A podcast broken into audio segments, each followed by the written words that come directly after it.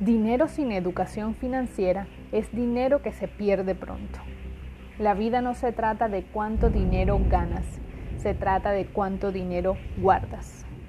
Bienvenidos a Finanzas Cotidianas, donde día a día formamos profesionales en el manejo de su dinero. Mi nombre es Melissa Yepes y te doy la bienvenida, así que ponte cómodo porque comenzamos.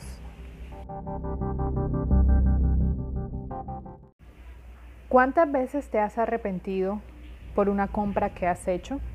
Las emociones juegan un rol importantísimo en tus finanzas y como las has venido manejando, has manejado tu dinero hasta el día de hoy. Hoy tuvimos la cuarta clase de nuestro curso intensivo para transformar tus finanzas y el tema que tratábamos en el día de hoy era sobre la inteligencia financiera esa habilidad o capacidad que tenemos de administrar nuestro dinero, teniendo todas las circunstancias que estén alrededor nuestro. Dice Robert Kiyosaki que la inteligencia financiera es aquella parte de nuestro intelecto que utilizamos para resolver problemas financieros, en tanto que el IQ financiero es la medida de ese intelecto, es la forma en que medimos nuestra inteligencia financiera. Por años hemos escuchado esta prueba del coeficiente intelectual que a muchos nos aplicaron quizás desde pequeño en la escuela y eso determinaba qué tan inteligente ibas a ser. Sin embargo, con el pasar de los años eh, se fue descubriendo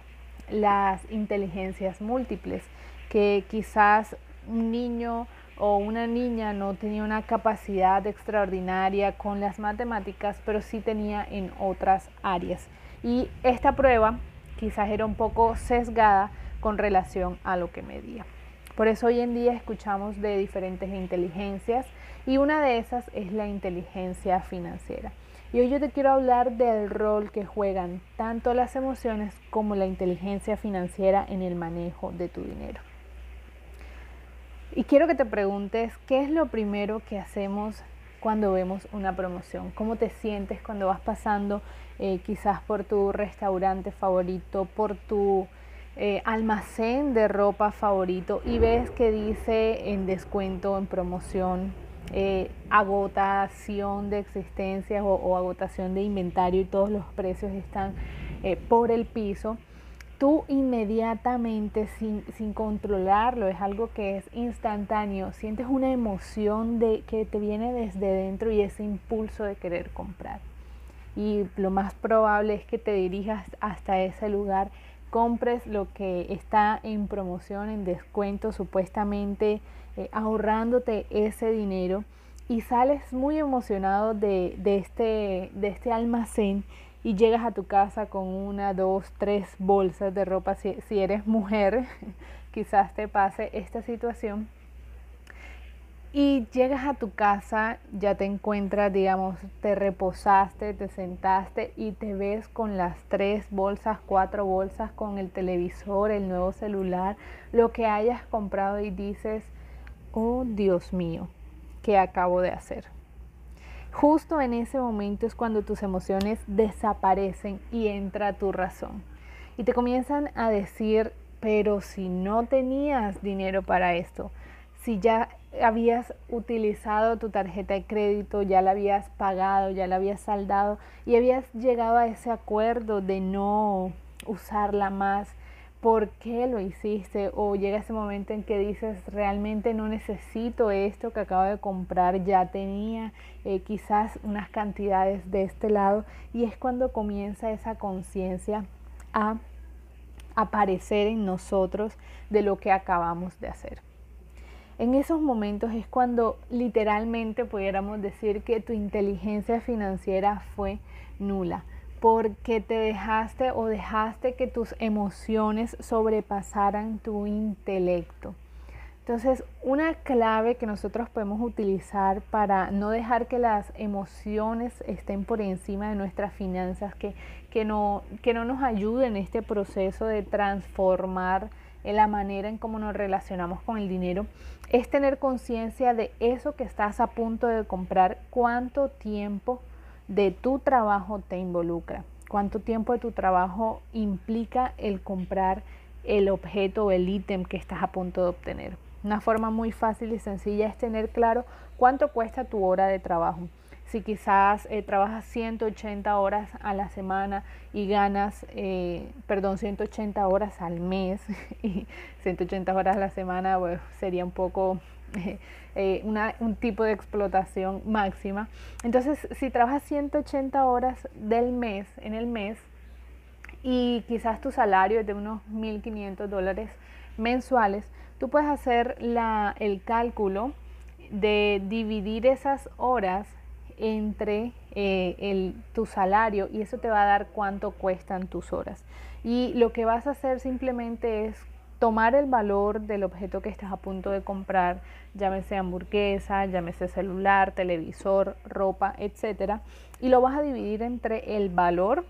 de tus horas. Entonces, si tienes eh, ese, ese ítem, tú lo vas a poner en horas de trabajo tuyo y vas a saber que lo que vas a comprar quizás involucre una, dos, tres, cuatro, cinco, incluso días de tu trabajo y te vas a acordar en esos momentos en que estás trabajando arduamente, en el que estás sentado en esa silla frente a ese escritorio, frente a ese computador y vas a pensar las horas que implica de tu trabajo quizás no trabajes en un escritorio, sino que tu trabajo sea eh, en una obra civil, en una construcción, y vas a pensar las horas de trabajo debajo del sol que implica eh, realizar o alcanzar ese dinero para lo que vas a comprar. Y eso te va a ayudar muchísimo a reevaluar lo que estás a punto de comprar, si vale la pena si aporta a tu crecimiento personal, profesional, eh, individual, familiar, o si simplemente es un capricho que luego vas a llegar a tu casa y vas a decir, Dios mío, ¿qué hice? Otra forma muy sencilla también de, evaluar y, y de no dejar que las emociones sobrepasen tu inteligencia financiera es el cuando vas a hacer una compra grande, pensarlo, por lo menos tres días, darle tres días para que esa idea repose en ti, para que de pronto tu cerebro la analice de mejor manera, para que puedas acostar y, y, como decimos popularmente, consultarlo con la almohada. Y si después de esos tres días aún llegas a la conclusión, lo hablas con tu pareja, lo hablas con tu familia, con tus hijos, con todos los que estén involucrados, y llegan a la conclusión que es algo que realmente necesitan, entonces cómpralo. Si es algo que de pronto había estado impulsado por las emociones, lo más probable es que vas a llegar a la conclusión de que no lo necesitas o que puedes esperar, que puedes programarte, que puedes ahorrar durante un mayor tiempo para obtenerlo. Por eso es fundamental darte unos tres días para que lo pienses cuando hablamos de compras grandes y así podrás evaluar y podrás controlar así. Vas a ganar poco a poco la habilidad de que tus emociones no controlen tus finanzas. Y por último, eh, el objetivo es que aumentes tu IQ financiero, tu coeficiente financiero. Y esto solo lo logramos cuando estamos sumergidos día a día, cuando estamos expuestos día a día a información que nos nutran financieramente, información que nos ayuden a crecer, como este podcast, como cuentas en Instagram que eh, hablen de información de finanzas. Claramente nos puedes seguir en Instagram también como Finanzas Cotidianas y en Facebook, donde día a día compartimos em, información, educación financiera, leer libros y puedes comenzar por libros básicos, estos libros que estamos acostumbrados en la escuela, en los colegios, eh, que nos impusieran la lectura, que fuera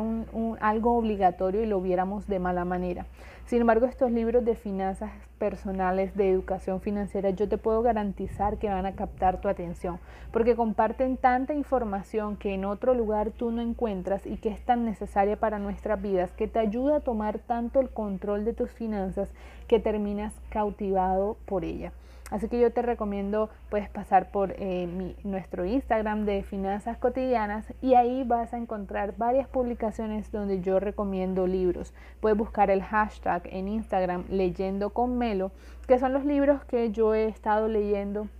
desde el proceso de mi transformación financiera y me han ayudado a llegar hasta el día de hoy eh, y alcanzar los resultados. Entonces, eh, esos libros yo te los recomiendo que hagas un listado de cinco eh, de cinco lecturas con las que vas a iniciar, con los libros, el listado que vas a tener y vayas consumiéndolo uno tras uno. Cada vez que tú te sometas a página tras página en esta lectura, tu coeficiente de inteligencia financiera va a ir aumentando cada día más y las decisiones que vas a estar tomando van a ser muchísimo mejores y de mayor calidad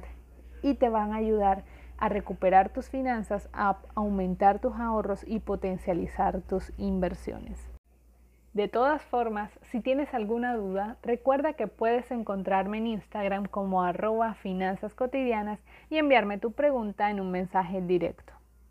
Como siempre, un placer compartir contigo y muchas gracias por acompañarme del otro lado. Nos escuchamos mañana con más información cotidiana para transformar tus finanzas. Hasta entonces y feliz resto de día.